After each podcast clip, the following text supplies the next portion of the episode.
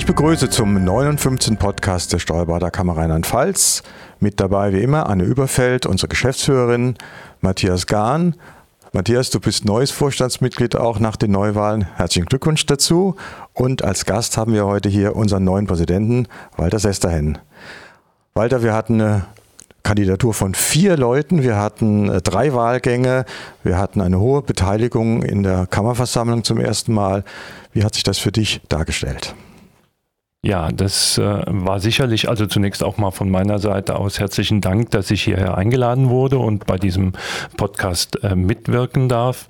Die Kammerwahl selber war natürlich wahrscheinlich nicht nur für die Kandidaten wahnsinnig spannend, sondern auch für diejenigen, die mitgewählt haben, denn wir haben ja eine Menge äh, mehr an äh, Mitgliedern in dieser Versammlung gehabt als sonst so. Nicht? Und äh, ja, letztendlich äh, ist es, hat es dann dazu geführt, dass man mich als Präsident gewählt hat, aber das ist nur der eine Teil dieser Wahl gewesen. Wir haben anschließend unseren Vorstand gewählt.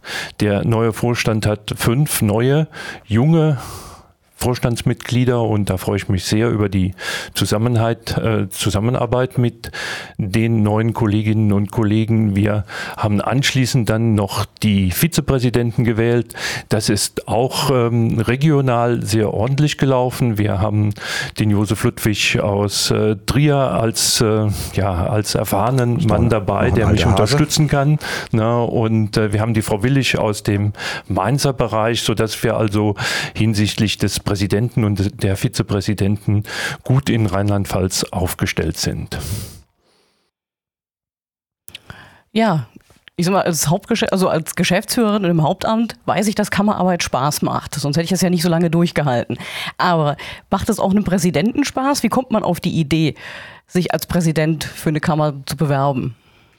Naja, ich habe mich ja ähm, in dieser Versammlung auch vorgestellt. Ich hab, äh, bin 62 Jahre alt, bin verheiratet.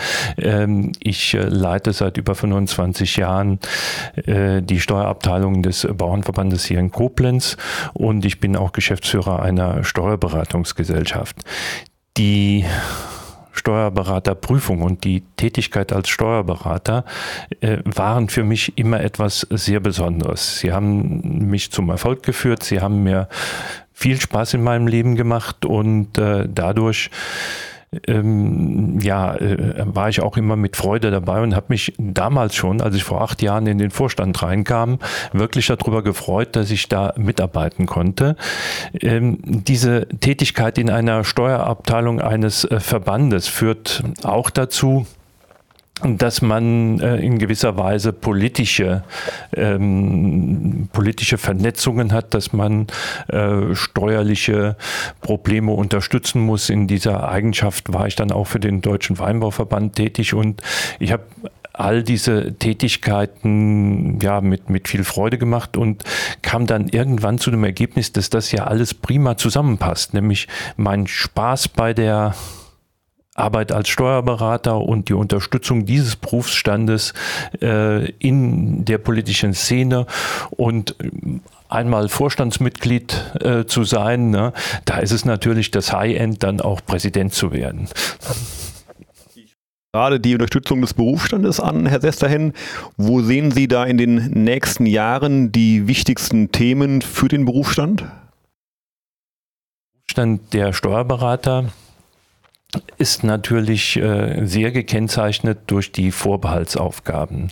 Nur so können wir gewährleisten, dass die ähm, dass, dass die Arbeiten, die wir tun müssen, die äh, Verschwiegenheitspflichten, diese ganzen ähm, besonderen Tätigkeiten, die wir für den Mandanten machen dürfen und der zu uns Vertrauen äh, fassen muss, dass wir diese Tätigkeiten auf dieser Ebene weitermachen dürfen. Das bedeutet, wir brauchen weiterhin die Vorbehaltsaufgaben. Wir müssen weiterhin sicherstellen, dass nur Steuerberater im Grunde genommen Steuererklärungen erstellen dürfen.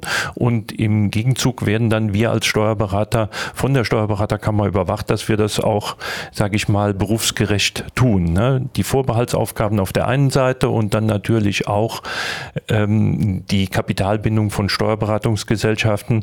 Ich hatte das auch schon mal ausgeführt. Ne? Es erscheint mir wichtig, dass äh, Steuerberatungsgesellschaften auch durch Steuerberater geführt werden müssen, damit wir äh, das alles in dem richtigen Maße umsetzen können. Wie sehen Sie dort die Chancen im aktuellen ähm, politischen Umfeld, auch ähm, was den Druck aus Brüssel angeht, dass wir die aktuellen Vorbehaltsaufgaben in diesem Maße aufrechterhalten können und auch Steuerberatungsgesellschaften wie bisher äh, führen können? Wir sind die Chancen wird man sehen müssen. Ne? Ich glaube, wir müssen an diese Schau äh, wir müssen an diese Chancen glauben. Wir müssen uns dahinter einsetzen, müssen für diese Chancen einsetzen. Wir müssen dafür sorgen, dass äh, diese Vorbehaltsaufgaben weiter passieren, äh, weiter uns ähm, zur Verfügung stehen. Und wir müssen natürlich auf der äh, anderen Seite darauf achten, dass wir aus Europa keine Querschüsse bekommen. Wir haben ja gehört, dass in den Niederlanden der Beruf des Steuerberaters gar nicht geschützt ist, ne, sondern dort kann jemand, der heute Fliesenleger ist, morgen sich ein Schild an die Tür machen und sagt, er ist jetzt Textconsulter und äh, das müssen wir tunlichst vermeiden. Ich denke, dass die Finanzverwaltung da auch ein essentielles Interesse daran hat, weil nur die Steuerberater dafür garantieren, dass die Arbeiten ordentlich gemacht werden. Äh, ein anderes Thema vielleicht Digitalisierung IT, das darf ich ja mal als früherer IT-Ausschussvorsitzender sagen, der ich ja nun nicht mehr bin. Äh, wie ist da deine äh, Perspektive, deine Sicht auf die Digitalisierung im Berufsstand? Wir also an der Digitalisierung führt natürlich kein Weg dran vorbei. Die steht vor der Tür und äh, die müssen wir umsetzen. Ne? Mit der künstlichen Intelligenz und all diesen Dingen äh, sind wir konfrontiert. In meinem Berufsleben, ähm, da müssen wir auch immer wieder, also da nehme ich, bringe ich mit, dass wir oft äh, die den Gedanken haben, technische Möglichkeiten aus der Digitalisierung umzusetzen. Aber wir brauchen dafür die richtigen Mitarbeiter, wir brauchen Mandanten, die das mitmachen. Und da ist oft im normalen Berufsleben äh, die Herausforderung, die uns da trifft. Ne?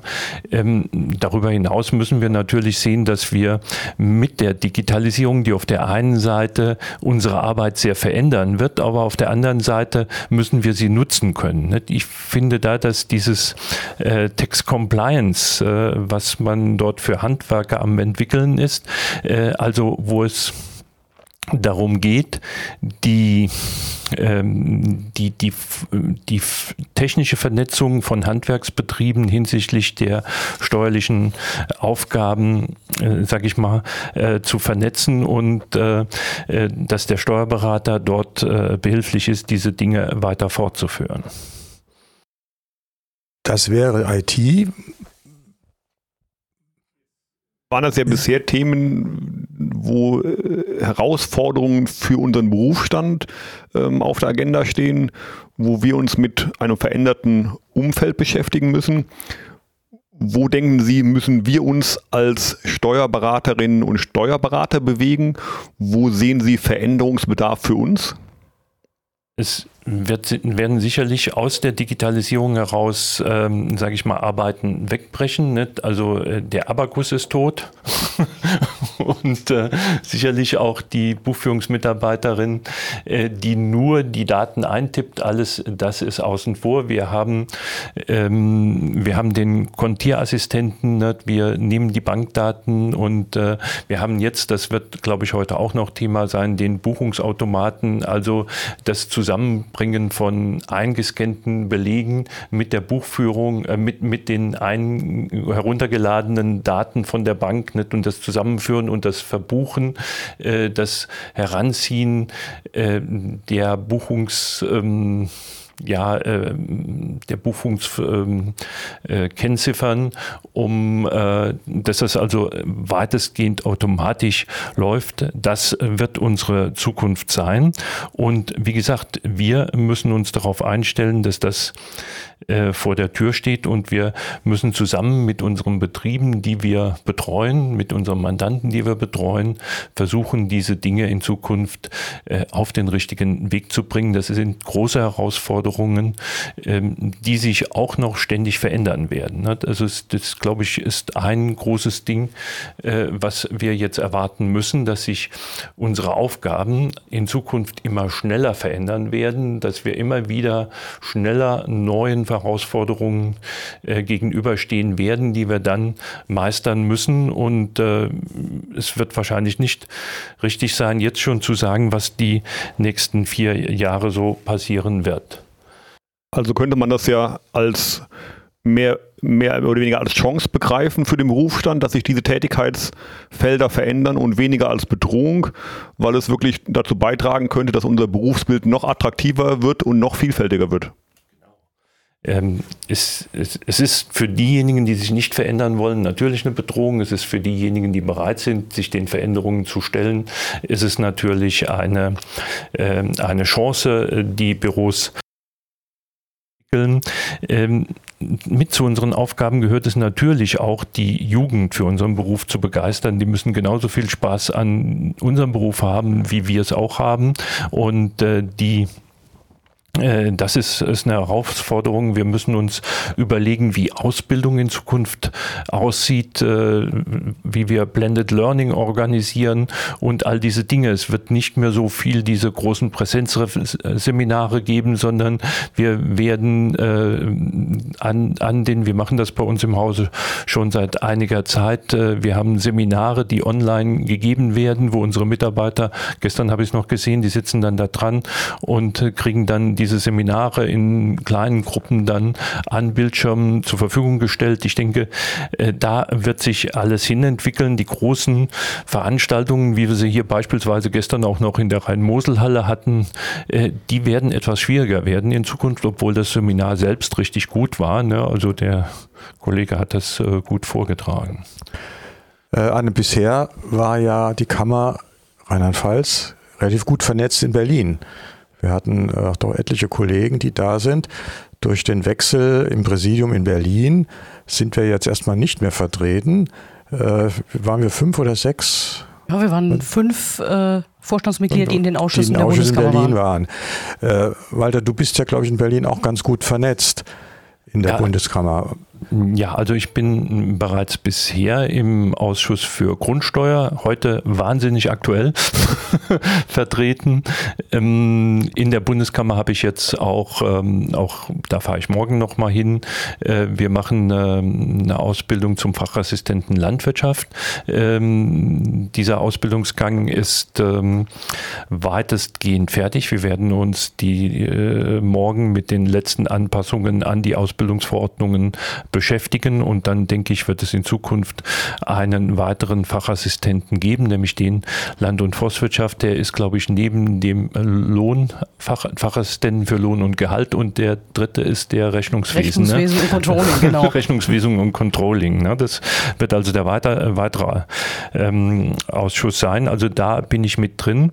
Ähm, ja, Berlin ist ja für mich nicht nur Bundeskammer. Ähm, in meiner Tätigkeit in der Bundeskammer habe ich auch immer wieder gemerkt, dass die Bundeskammer in vielen in vielen Einzelproblemen auch mit meiner bisherigen Organisation vernetzt war. Auch dort hat man mal über den Deutschen Bauernverband, über den Deutschen Weinbauverband gesprochen. Nicht? Also Berlin ist in diesen Sachen eigentlich ein Dorf und da habe ich mich eigentlich immer sehr wohl gefühlt. Ja, das halte ich auch für wichtig, denn äh, die Kontakte nach Berlin von unserer Kammer habe ich immer als sehr positiv und wichtig empfunden. Und wenn das durch dich damit weiter gesichert ist, dann denke ich, sind wir auch da auf einem guten Weg. Ja, ich danke für diese Runde Podcast. Walter, herzlichen Dank, dass du uns hier so kurz nach den Wahlen zur Verfügung gestanden hast, denn du hast ja sicher jetzt viel Neues, wo du dich einarbeiten musst. Also vielen Dank auch in die Runde. Bis zum nächsten Mal. Tschüss. Ja, auch von meiner Seite vielen Dank.